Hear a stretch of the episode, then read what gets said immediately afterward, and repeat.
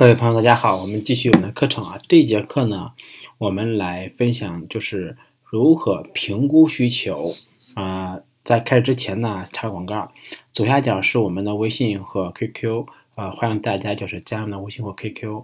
然后的话，我们后续的答疑包括同行交流都是在这里面进行的。OK，那我们继续啊，就是说。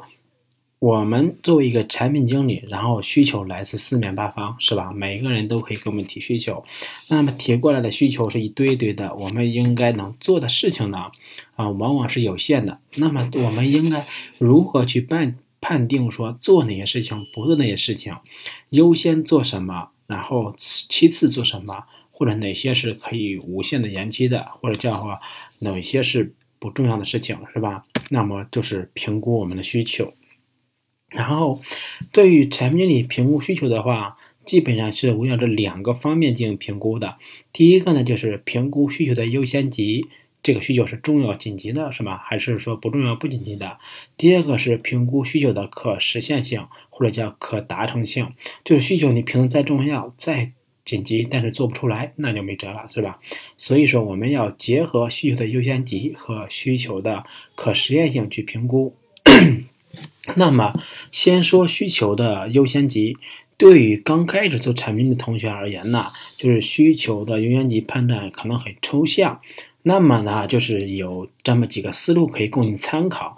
这个思路的顺序呢，依次就是说是我们的一个评估顺序。第一个，如果这个需求是能够带来或者提升直接收益的，它应该优先去做。第二个呢，就是这个需求是别人，尤其是客户报过来的系统故障或 bug，这样的需求呢，应该优先去做。第三个呢，是有助于提升团队工作效率的，应该优先去做。比如现在我们部门做个事情需要三个人去做，那么如果说做个需求就变成一个人或者是半个人去做就行了，那么这个呢是应该优先去做的。第四个是能够降低公司成本的优先。比如说有些事情公司存在不必要的浪费，是吧？如果你做一个需求，可以把这浪费给取消掉，那么这些呢，我们应该去做。第五个呢，就是有助于提升客户满意度的，我们应该优先去做。比如客户就需要一二三，那我们就是一直不做一二三，客户就会抱怨。如果说我们是做 to B 的产品，可能是一年需要一付费，那么马上就到付费期了，如果你再不做，客户就流失了。所以说这样的需求，我们是应该优先去做的。同样的，就是能够有助于我们追赶、超越竞争对手的需求，应该优先去做。比如说，现在竞争对手有一个 A、B、C 功能，三个功能，我们没有，但是客户呢很喜欢 A、B、C 这三个功能，那么我们应该去做。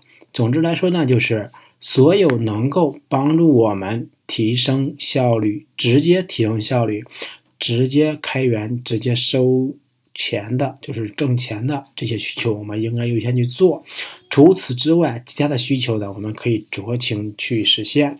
这是一个理论的值，我们建议大家就是去呃参考。当然，就是说牢记一点，这些里面如果一定要再排一个最最重要的优先级，那就是说能够为公司带来经济收益的需求优先级是最高，优先级是最高的。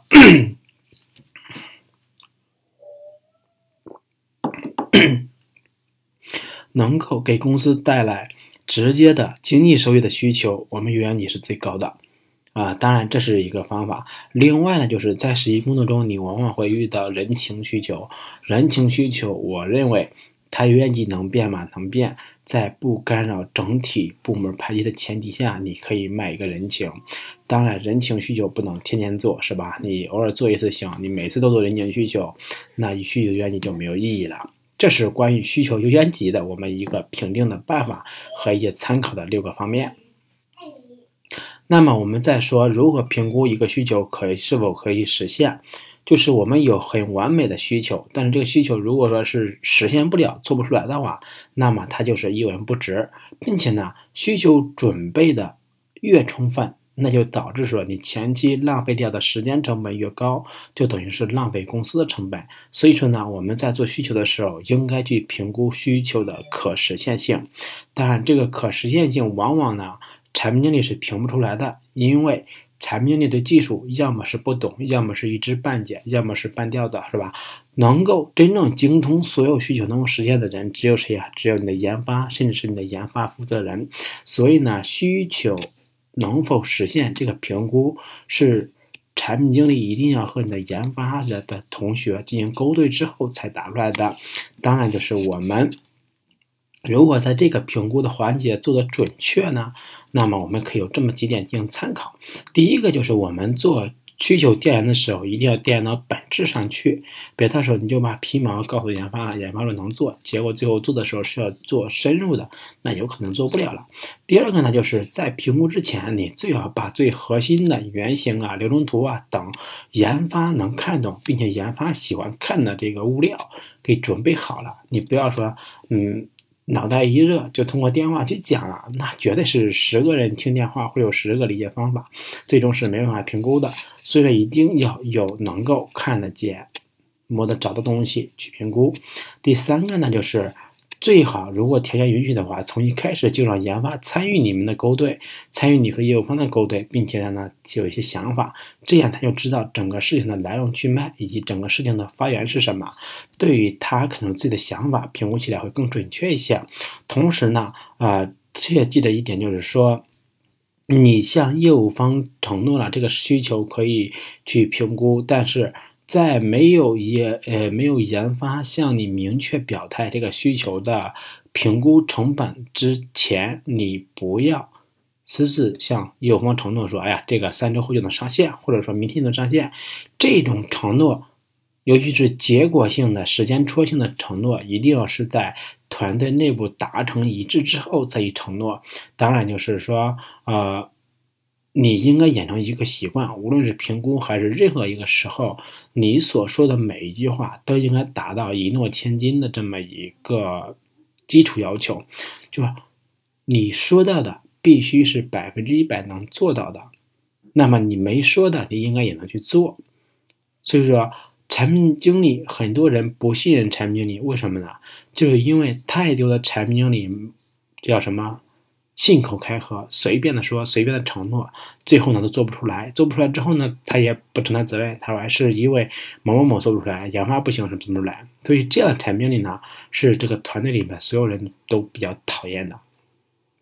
那么我们牢记一点，就是对于评估的承诺或者叫评估的表态，我们一定一定要在得到这些事情干活的人的评估结果之后，再承诺给。业务方同样的，在承诺的时候呢，最好加上缓冲的时间。什么叫缓冲的时间呢？比如研发认为说他需要写代码写十二个小时就能搞定了，OK，那你就应该要加上说写代码的时候，万一中间他要吃饭呢，是吧？那你再加一个小时，就类似这样的，哪怕给出充足的时间，这样在发生意外的时候，或者换句话来说，就比较能够直接减少发生意外的概率。这是我们评估需求的几个理论。